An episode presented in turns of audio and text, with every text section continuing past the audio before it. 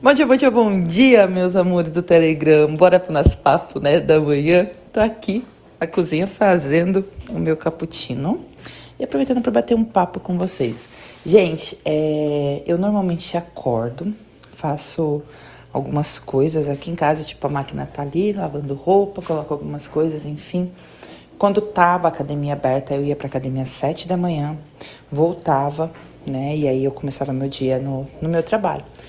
Porque, enfim, a gente tem uma certa flexibilidade, mas a gente tem que ter uma rotina e tem que, né, cumprir essa rotina como se fosse uma empresa.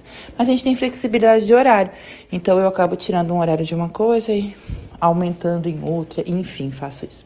Mas voltando ao assunto nosso papo de cozinha, então aí eu acordo, no, acordo, faço as coisas que tenho que fazer da casa, já adianto algumas coisas do meu trabalho Tipo, organizo o que eu preciso fazer, já vejo o que, que eu tenho para aquele dia, já se eu tenho alguma postagem, alguma coisa para liberar, já libero. E aí eu vou fazer o meu café da manhã.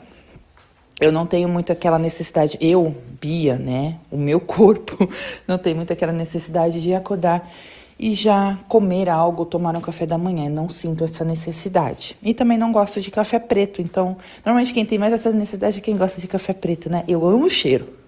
Amo o cheiro, mas não sou muito fã. Enfim. E aí eu tô aqui na cozinha agora, batendo esse papo com vocês. Deixa eu contar o que aconteceu ontem.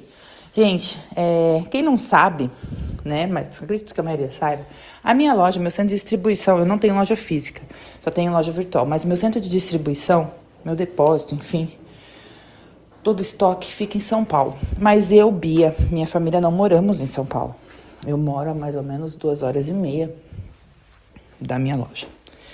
E, mas eu vou para lá, né? Afinal é meu negócio, não vou todos os dias, eu tenho gerente para coordenar essa parte, tenho, a gente delega muita coisa, enfim. Porque ninguém faz nada sozinho, né, gente? E, mas eu tenho que ir, eu vou para lá, meu marido vai para lá, enfim. E ontem foi um dia de eu ir para lá.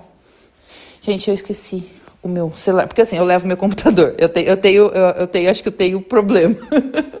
assim, eu levo meu computador e levo meu celular. Só que não sei o que está acontecendo comigo, que é assim, eu pego o computador, as coisas do computador, os carregadores, enfim, tudo do carregador do celular, e eu largo o celular. Ou eu pego o celular, as coisas do celular, e eu largo o computador. Eu tô, nessas últimas semanas, está sendo meio, meio tilt, assim, vou colar um no outro. E ontem eu catei computador, catei tudo.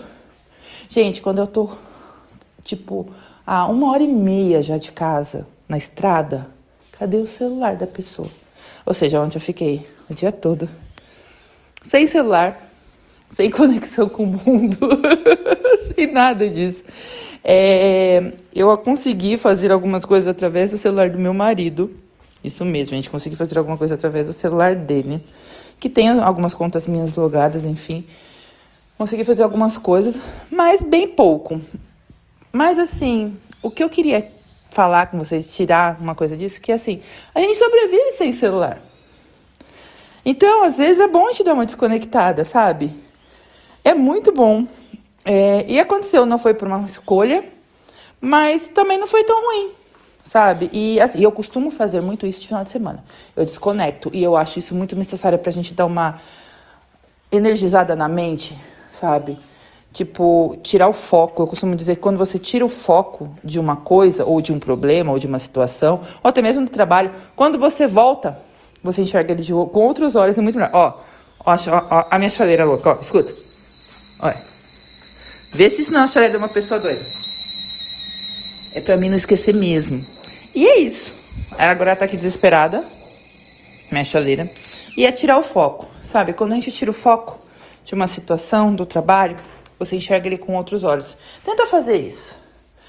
Eu faço muito isso também quando eu tô modelando uma peça ou criando alguma coisa no meio de um projeto e, cara, começa a dar errado, porque é normal isso acontecer.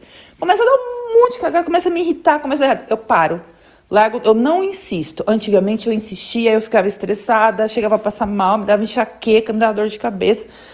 Mas a gente vai aprendendo com o tempo, né? São 20 anos de carreira, tinha que aprender uma hora. É, é parar. Não tá dando cagada? Para para, vai fazer outra coisa, ou vai modelar outra peça, ou vai brincar com o cachorro, vai rolar na grama, vai ali fora respirar, vai olhar o céu, vai mexer numa planta, enfim, dá um tempo. Não tô falando para dar o dia inteiro, não, dá um tempo, sei lá, uma hora, meia hora, que seja, 15 minutos às vezes já resolve. vai fazer outra coisa. Quando você volta, normalmente você enxerga aquele, aquela peça ou aquele trabalho que você está fazendo com outros olhos. Que na hora que você estava ali tão nervosa com a situação você não enxergava. Experimenta fazer isso, certo? Amanhã eu volto com o nosso papo de cozinha, papo de cozinha com a Bia. Beijo, meus amores, um ótimo dia. Ai, muito bem-vindos aqueles que chegaram no grupo, chegaram na família do Papo de Biscuit. Bem-vindos, bem-vindos. Um beijo, um ótimo dia.